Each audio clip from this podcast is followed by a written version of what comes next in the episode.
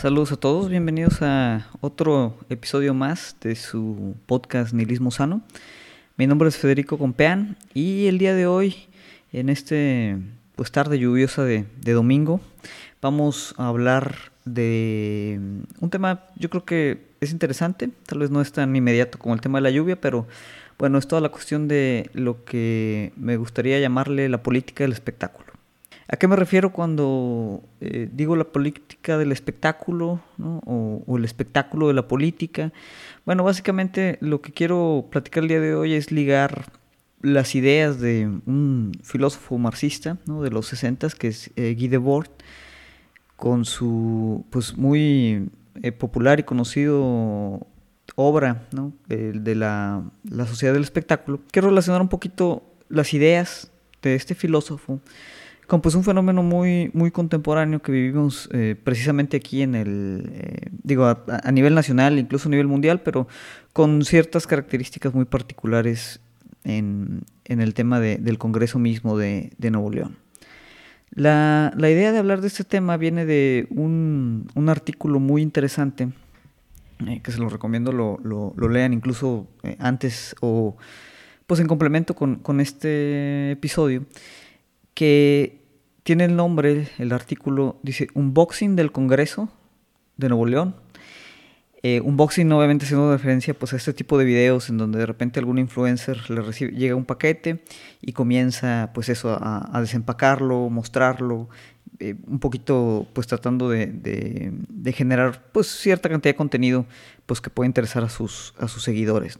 Entonces este artículo unboxing del Congreso de Nuevo León que lo pueden encontrar en la página de contextual.mx habla de cómo los diputados locales aquí a nivel de Nuevo León tienen buena presencia en redes sociales, ¿no? Pero no, no es solo el tema de que un diputado tenga una presencia en, redes sociales, sino lo que implica que la mayoría de los, de los diputados pues tengan como esta especie de, persona en, en, redes sociales, ¿no? Porque obviamente, digo, si ustedes están familiarizados con la, con la política local, eh, lo vemos tal vez en el mayor exponente eh, a nivel de, aquí de Nuevo León, que es Samuel García, pues muchos de estos políticos actúan más que como políticos, como influencers. ¿no? De esto habla un poquito este artículo. Y hace referencia, obviamente, a, a, varios de ellos, varios ejemplos, y explora también, bueno, cuántos están gastando en, este tipo de, administración de todas sus redes sociales y explora obviamente pues, los temas si es legal o no es legal o, qué huecos ahí eh, legislativos puede haber respecto a esta parte, ¿no? Porque digo, al final como políticos pues el tener eh, este tipo de actividad en redes sociales, especialmente ahorita que, es previo a, una campaña electoral, pues tiene ahí también sus, sus recovecos eh, que podremos estar discutiendo desde un punto de vista otra vez más, más de de cuestiones electorales, ¿no? No me quiero yo meter mucho a eso, no, no soy experto en ese rubro, eh, sin embargo, bueno, les recomiendo que, revisen el artículo, pero básicamente lo que, lo que explica es esto, ¿no? Hay un reportaje, incluso ellos lo citan de, de, Grupo Reforma, en donde explora cómo muchos de estos eh, servidores públicos pues están constantemente en, en, en, todo tipo de redes sociales, ¿no? Instagram, TikTok, obviamente Facebook, hacen sus lives, etcétera, etcétera. Y poco de ese trabajo que hacen en redes sociales obviamente tiene que ver con, la parte política.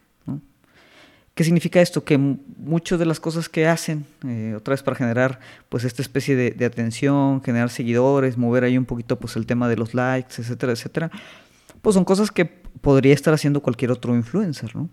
Salen, no sé, preparando micheladas, haciendo rutinas de ejercicio, enseñando qué es lo que se van a poner ese día, platicando de, temas totalmente no relacionados con, la, parte, política, haciendo bromas, chistes. Y, otra vez yo entiendo que, pues como en toda la política, eh, tratan de formar una imagen eh, de ellos mismos en la que pues mediante el, tema de, las redes sociales, pues se pretende como humanizar a la figura distante del político. Que eso no significa que, que este objetivo se cumpla y no significa tampoco que pues, el político como figura siga estando totalmente alejado de la población que, en teoría representa. Ese es otro tema que, también sería bueno abordar, pero, pero lo, interesante aquí es cómo pues, ha incrementado eh, esta, esta cuestión de que los políticos se vean a sí mismos pues más como una especie de, figura pública, pero pues a este nivel como de, 4.0, de pues simplemente ser eso, influencers simpáticos. Incluso se, se ve mucho los temas que hacen lo que pues no es más que una rifa, ¿no? Pero ellos llaman giveaway, ¿no? Muy en este slang de, de los influencers, en donde regalan pues desde kits de maquillaje, kits de, para carnes asadas, eh, autos, creo en el caso incluso de, de por ahí uno, uno de ellos. Entonces, eh, hacen constantemente todo ese tipo de cosas que, mm, eh, pues, más allá de dónde sacan el dinero, porque obviamente pues, son estrategias muy costosas, ¿no? De, de pues, todo lo que es marketing, marketing social, que no está posiblemente claro en ningún lado. Em, más allá de toda esa parte, la parte de la legalidad que ya hablábamos, pues es, es, muy interesante ver el fenómeno, ¿no? O sea, ¿por qué los políticos ahora tienen que actuar de esta manera? ¿Qué es lo que significa en, en, términos de la política electoral, ¿no? Y qué es lo que nos representa a nosotros como pues, las personas que al final del día vamos a ir y votar y, que en teoría pues, nosotros estamos siendo representados por estas, estas personas de Em, de esta política 2.0, eh, qué es lo que representa ¿no? y, y, cómo podemos relacionarlo pues otra vez con algunas ideas para conceptualizar qué es lo que está sucediendo. Y e, es por eso que quiero traer a, a colación pues la obra de, de, de este autor de, de Guy Debord. ¿no? Eh, ¿Quién es Guy Debord? Para los que no están tal vez familiarizados con, con la parte teórica, bueno, él, él, es uno de los principales representantes de pues un movimiento, digamos, de, de avant-garde eh, anticonsumista eh, por ahí de los 60, ¿no? un, colectivo de, artistas y escritores que es la, o era más bien la Internacional Situacionista. Em, este grupo, pues es esto, ¿no? es, un conjunto de, artistas, escritores que pues en, su arte o a través de su filosofía pues hacían una crítica muy fuerte Em, obviamente muy relacionada con, con, influencia marxista, pues del capitalismo de posguerra. Los 60 obviamente, si, si eh, recordamos un poquito de historia, pues eran momentos muy turbulentos em, a nivel mundial y había una buena cantidad de inquietud o, movimientos, digamos, principalmente estudiantiles, que tenían que ver mucho con esta, esta parte. Una de las obras claves de, de Guy Debord para, digamos, explicar un poquito este momento de la historia, pues es la, la de la sociedad del espectáculo. Ese es el nombre de su, de su obra, ¿no? Y ahí, bueno, para empezar, pues él define la parte espectáculo, que otra vez para muchos es una palabra relativamente común, pero ¿qué refería o qué es lo que quería significar Guy Debord cuando hablaba de, del espectáculo? ¿no? Y él obviamente, tomando pues una influencia claramente marxista, pues reinterpreta algunas de las condiciones de Marx, pero pues en este como capitalismo ya más moderno, eh, posterior a la Segunda Guerra Mundial. ¿no? Y él dice que, o decía más bien que pues en las sociedades modernas, ¿no? que están dominadas por las condiciones de producción, la vida se presenta de una otra manera como una inmensa acumulación de espectáculos. Y ahorita vamos a definir qué, qué era espectáculo. Que esto obviamente pues, tiene muchos paralelos con una cita de Marx también, que en su tiempo pues, él escribía que la, la riqueza de las sociedades, en donde el, modo de producción capitalista es el que permanece, pues esta sociedad se presenta a sí misma como una inmensa acumulación, en este caso, de mercancías. Entonces aquí lo que cambia obviamente es en, en, tiempo de Marx, ¿no? por ahí de 1800 y tanto, finales de, de ese siglo, eh, hablábamos de acumulación de mercancías, ¿no? que era pues cuando viene todo el advenimiento de la revolución industrial, y ahora eh, con Debord pues hablamos en los 60 de una acumulación de espectáculos.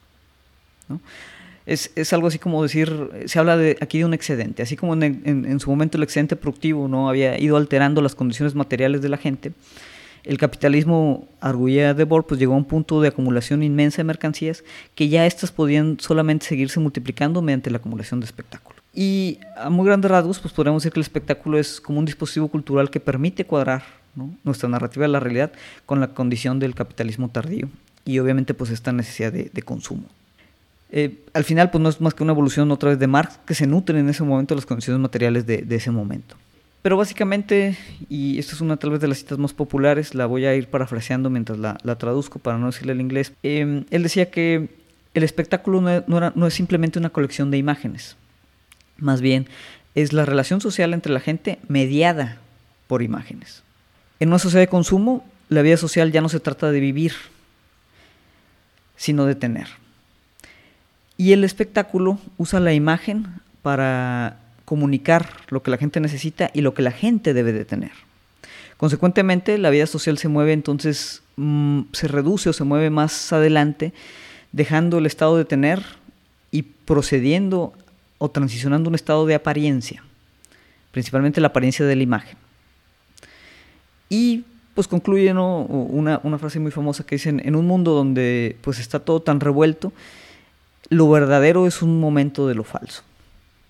Entonces, bueno, esta, esta explicación o esta definición que otra vez pues tiene ahí muchos, muchos conceptos, la clave aquí es, es eso, ¿no? Que, que, estamos ahorita, según De y esto lo escribí en los 60, ahora es, es posiblemente mucho más prevaleciente, vivimos en una sociedad que la relación que tenemos entre nosotros está mediada por las imágenes del espectáculo. Y eso tiene mucho que ver con, con también cómo consumimos estas imágenes en, en, la actualidad.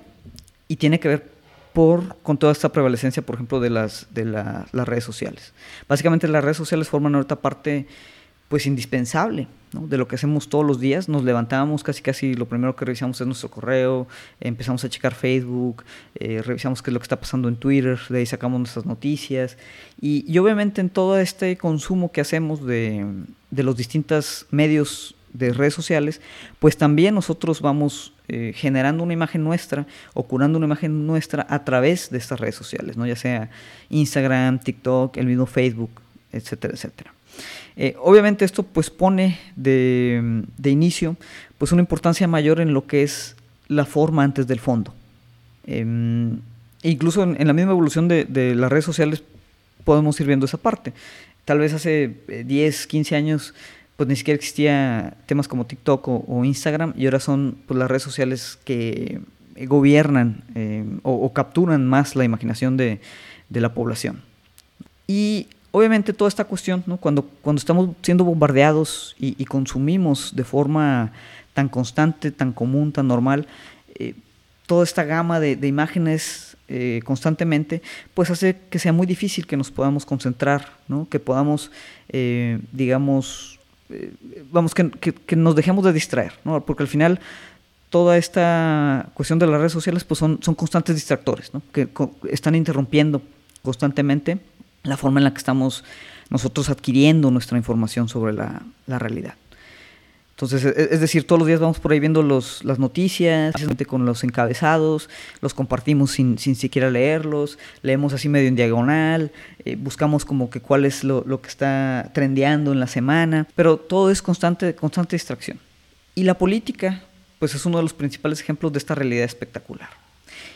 Y en, en, en la política, algo que tal vez siempre ha sido verdad, pero ahora es, es, es un poquito, eh, pues digamos, más, más intenso, es, esa cuestión es que pues es más importante la percepción que la realidad misma.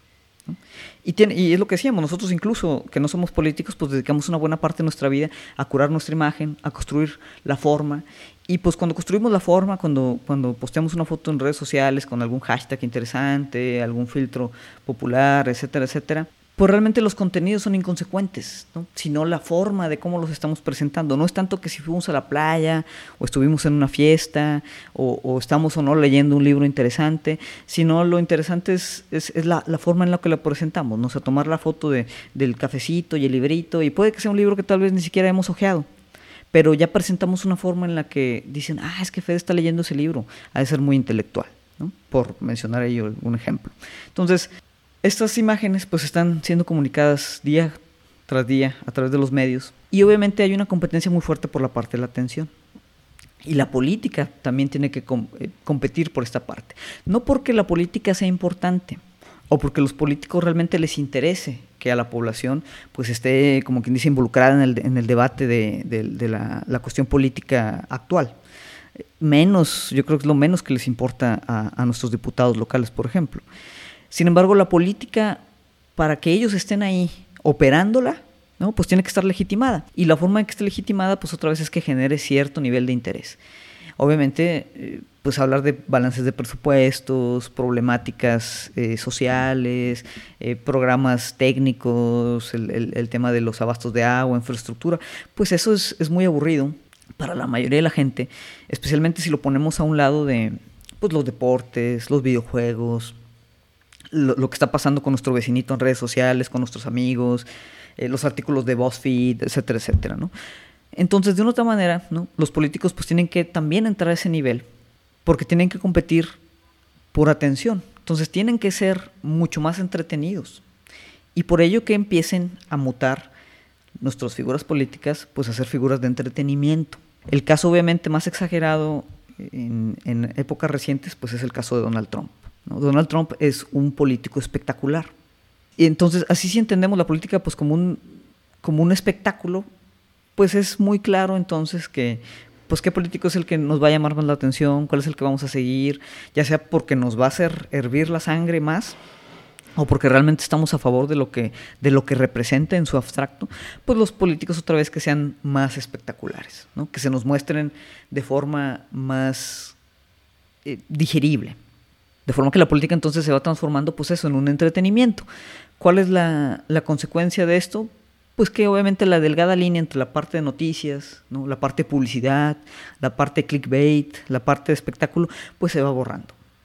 Y al irse borrando esto significa que, todo el, discurso político pues está vaciando de significado, es decir, está quedando totalmente en la forma.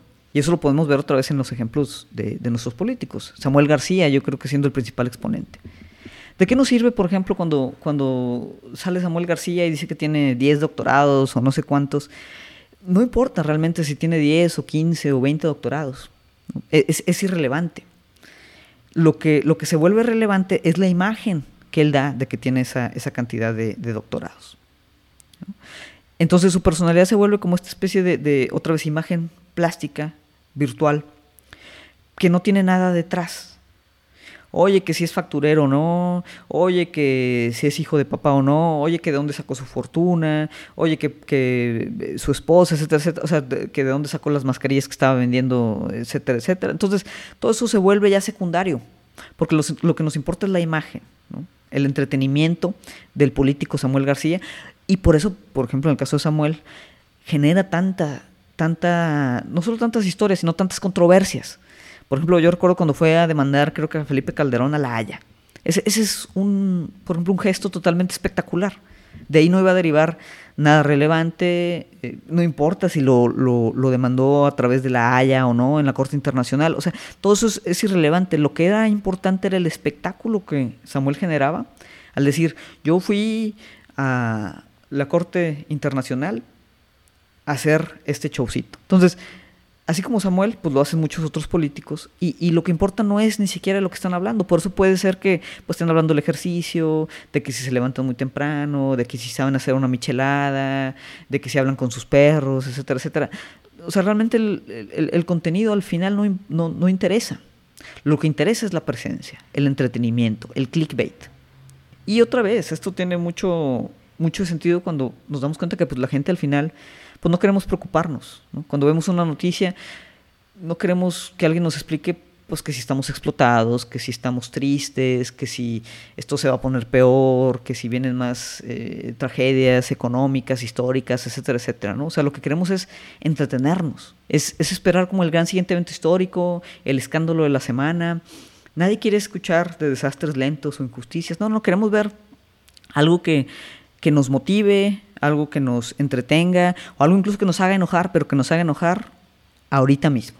Entonces, pues se vuelve típico, normal, que los políticos tratando de seguir pues justificando sus puestos, los mecanismos, los millones y millones de pesos que gastan en publicidad, en sus campañas, pues es normal que ellos ahora muten ¿no? hacia esta parte. ¿no? Es, como quien dice de esperarse es, no que no sea su culpa, ¿no? pero es, como una evolución típica de lo que como sociedad, digamos, estamos viviendo y que era algo otra vez que en, virtud, por ejemplo, de los análisis filosóficos de, de Guy Debord, pues ya se veía venir o, ya había manera de conceptualizarlo. Esto, esto pasa en todos lados, no solo pasa en la política. ¿no? Eh, la política tal vez, pues ahorita lo, lo, es el ejemplo que estamos tomando y es un ejemplo muy claro.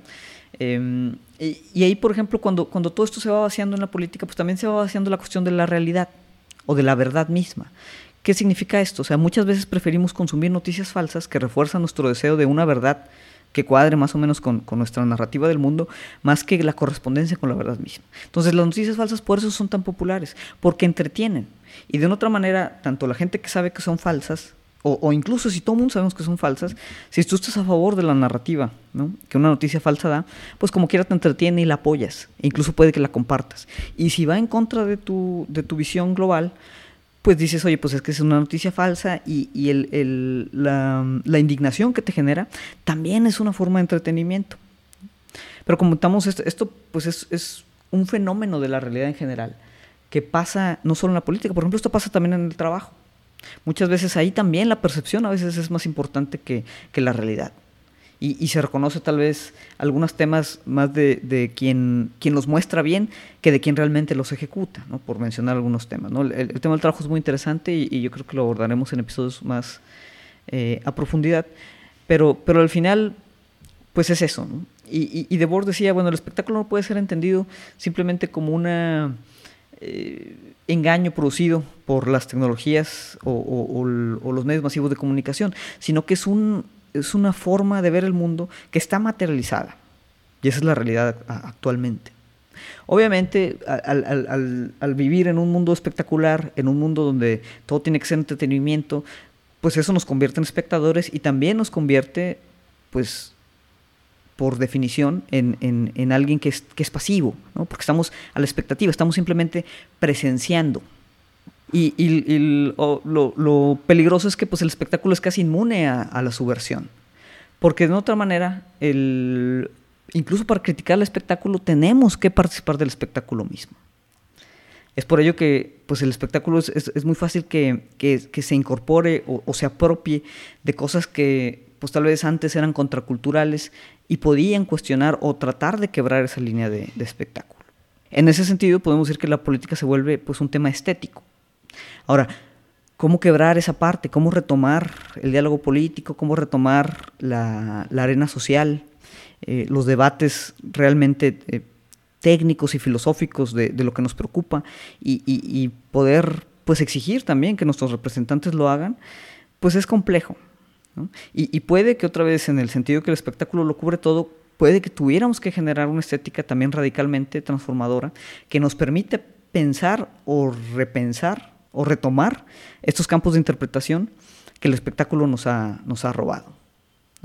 Al final, y eso eh, concluía De Boer por ahí después en, otro, otro ensayo, eh, donde comenta más adelante, este, en los ochentas, eh, más de los elementos relacionados con el espectáculo y dice que al final ya no queda lugar donde la gente pueda discutir las realidades que les importan, porque nunca pueden liberarse de forma total de la presencia aplastante del discurso de los medios y de todas las formas que están organizadas para comunicarlos. Es decir, el espectáculo nos, nos, aborda en toda la totalidad. Y pues esto es, esto es muy, muy crítico porque pues otra vez es difícil pensarnos fuera de este tema. Y obviamente digo, lo, lo que y es, algo de lo que se trata hacer aquí en este, en este foro, pues es tratar de darnos al menos unas herramientas para entenderlo. No, no sé si podemos escaparlo, pero, pero al menos conceptualizarlo. Cierro también con esta, esta cita de, de Debord, que creo que es, es, muy, caracteriza muy bien pues, la forma ahorita en la, que, en la que consumimos o en la que estamos consumiendo pues, medios en general. ¿no? Y él decía, otra vez voy a parafrasear de una traducción, dice, con la, cuando la significancia social se le atribuye solo a lo que es inmediato y a lo que va a ser inmediatamente inmediato después, siempre reemplazando otra inmediatez idéntica, puede entonces verse que el uso de los medios garantiza una especie de eternidad de insignificancia ruidosa.